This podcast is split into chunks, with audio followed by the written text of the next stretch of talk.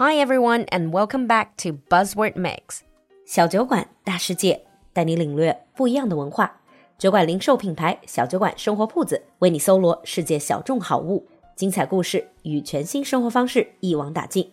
酒馆新上的法国进口睡眠膏，失眠党福音纯植物，让你快速入睡，安心到天亮。关注公众号“露露的英文小酒馆”，下方菜单常来铺子看看，总有惊喜等你发现。In today's buzzword mix, our buzzword is situationship. Now, we've just gone through Valentine's Day. Did you celebrate with your significant other? Are you still single? Or are you in a situation where you are dating someone, but it's not exactly a relationship? You and your partner have fun together and may even be intimate physically and emotionally but you haven't made that commitment to each other or even discussed the future together. 我相信很多人既不是那种婚姻爱情幸福甜蜜的状态，也不是母胎单身，而是有约会对象，但是似乎就是那种若即若离、没有确定下来的关系。Now you have the exact word in English to describe just that. 所以今天的 buzzword 里，我们就来说说英文里用来形容有人以上、恋人未满的这个词 Situationship. A situationship is a combination of situation and relationship. So if you're dating someone, but when people ask you whether you are in a relationship, your answer is, well, it's complicated. Then you're probably in a situationship. Let's look at the definition first. Less than a relationship, but more than a casual encounter or friends with benefit a situationship refers to a romantic relationship that is and remains undefined. 其实要说 situationship，它最大的特点就是还没有定性。两个人在一起很亲密，会做很多恋人做的事儿，但是并没有所谓正规的名分，也没有正式的讨论过将来。And apparently, this is becoming a trend, especially in the young generation. Now, if you look at the society nowadays, our expectations of relationship has changed. People are getting married later in life, and many people are eager to explore relationships in a less structured way without pressure to commit, as they prioritize self knowledge and developing as individuals. 那之所以 situationship 会成为一个潮流， 主要是因为现代人，特别是年轻人的婚恋观出现了很大的改变，人们越来越晚婚，而且比起感情、婚姻、承诺这些东西，更愿意去考虑个人自身的发展。Especially Gen Z，特别是 Z 世代，也就是相当于中国的九五后、零零后，they take an especially pragmatic approach to love and sex, and subsequently aren't prioritizing establishing committed romantic relationships the same way their older peers once did. 他们对于婚恋、性爱的观点倾向于更加实用主义。用句更通俗的话来讲，可能就是谈恋爱不如搞钱重要。That doesn't mean, however, that they're not expressing interest in romance and intimacy entirely. Rather, they're finding new ways to satisfy those wants and needs that fit better into their lives.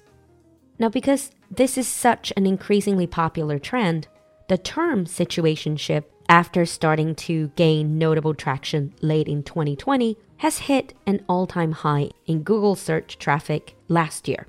而 situationship 这个词也从二零二零年底就开始被人逐渐的关注，一直到去年在 Google Search 上面的热度是一路飙升。Now, having said all that, how do you know if you're in a situationship, not a relationship? Here are some of the characteristics of a situationship. 但如果你不知道自己的关系到底是不是属于 situationship，可以根据以下的几个特点来看看你有没有躺枪。First of all, a situationship is undefined. 关系没有定性。You and your partner may not have had the what are we conversation to define the relationship. You don't really know if you're boyfriend, girlfriend, lovers, or what are you. Number two, there's no consistency. 无法有稳定的预期。It can be hard to know what to expect from your partner. For instance, You may not know when you're going to see them next, how long they're going to take to respond to your text, and so on and so forth. 基本上什么见面回信息都是随缘。There's no mention of the future，不言未来。The connection between you two is superficial， 两个人之间的链接和交流比较浅层。You may spend time together, or maybe even be intimate, but you may not have developed a deep emotional connection or had any meaningful, in depth conversation. Number five, the relationship is based on convenience. 方便才见，不会优先考虑对方。You and your partner may not prioritize each other or go out of your way to see each other. Instead, you may tend to make spur of the moment plans based on convenience. 一般见面都是，哎，我今天正好有空，咱们一起看个电影，吃个饭吧。很少会专门推掉别的事情去安排约会。And also, the relationship may not be exclusive，并不是或者不一定是一对一的关系。you may not even have discussed exclusivity, and one or both of you may be dating other people. Now, like I said earlier, Gen Zers, or the younger generation, they're increasingly embracing this less than steady relationship called situationship. Maybe because they're more focused on the search of personal, professional, and financial stability rather than a committed relationship. So of course there are advantages and drawbacks of a situationship. 那既然有那么多人想要谈 situationship 而不是 relationship， 它必然有它的好处。The biggest advantage of a situationship is that there is less responsibility. People who tend to gravitate towards situationships are those who want the emotional connection and intimacy in a compartmentalized way. 这个 compartmentalized 指的是那种可以非常清晰划分自己生活情感的人，就是非常拎得清，基本上属于恋爱脑的反面。They can have emotional presence and connection in person, but when apart, they can have their own freedom. 追求的是见面享受亲密感，分开又有自己的独立空间。A situationship in this sense can offer a fun, stress-free way to enjoy the benefits of a relationship without a major emotional commitment. But of course, there are many disadvantages.